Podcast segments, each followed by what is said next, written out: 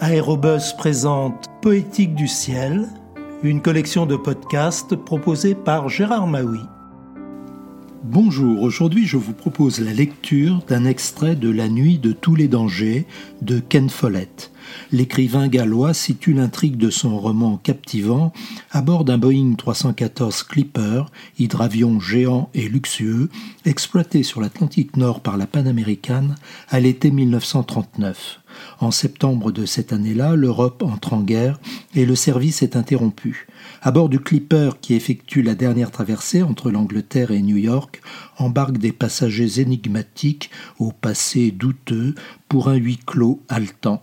La nuit de tous les dangers de Ken Follett a été publiée chez Stock en 1992. C'était l'avion le plus romanesque qu'on eût jamais conçu. Planté sur le quai de Southampton à midi et demi, le jour où les hostilités venaient d'être déclarées, Tom Luther scrutait le ciel en attendant l'avion, le cœur plein d'impatience et d'appréhension. Une foule de badauds l'entourait, des passionnés d'aviation avec des jumelles, de jeunes garçons et des curieux. Luther calcula que ce devait être la neuvième fois que le clipper de la Panaméricaine amérissait à Southampton, mais l'événement n'avait rien perdu de sa nouveauté. L'appareil était si fascinant, si enchanteur, que les gens accouraient pour le regarder, même le jour où leur pays entrait en guerre. Au même quai se trouvaient amarrés deux magnifiques paquebots, mais les hôtels flottants avaient perdu leur magie. Tout le monde regardait vers le ciel. Un murmure d'impatience monta de la foule, l'hydravion devait approcher. Le premier à le repérer fut un petit garçon avec des chaussures neuves. Il n'avait pas de jumelles, mais ses yeux de onze ans valaient toutes les lentilles. Le voilà, cria-t-il d'une voix perçante. Voilà le clipper. Tout le monde l'appelait le clipper, mais sur le plan technique, il s'agissait d'un Boeing B314. La Panaméricaine avait chargé Boeing de construire un appareil capable de transporter des passagers à travers l'océan Atlantique dans un luxe total. Et le résultat était là, un palace volant énorme, majestueux, d'une incroyable puissance. La compagnie en avait reçu six et commandé six autres. Par leur confort et leur élégance, ils égalaient les fabuleux transatlantiques qui accostaient à Southampton, mais alors que les paquebots mettaient quatre ou cinq jours pour traverser l'Atlantique, le Clipper pouvait couvrir le trajet en 25 à 30 heures. Il avait un gros museau carré de cétacé, un corps massif et un arrière effilé qui se terminait par deux ailerons jumeaux. Les énormes moteurs étaient intégrés aux ailes. Sous les ailes se trouvait une paire de courts flotteurs qui servaient à stabiliser l'hydravion quand il était sur l'eau.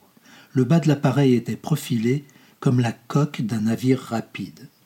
Le pont supérieur comprenait la cabine de pilotage et la soute à bagages, et le pont inférieur était celui des passagers.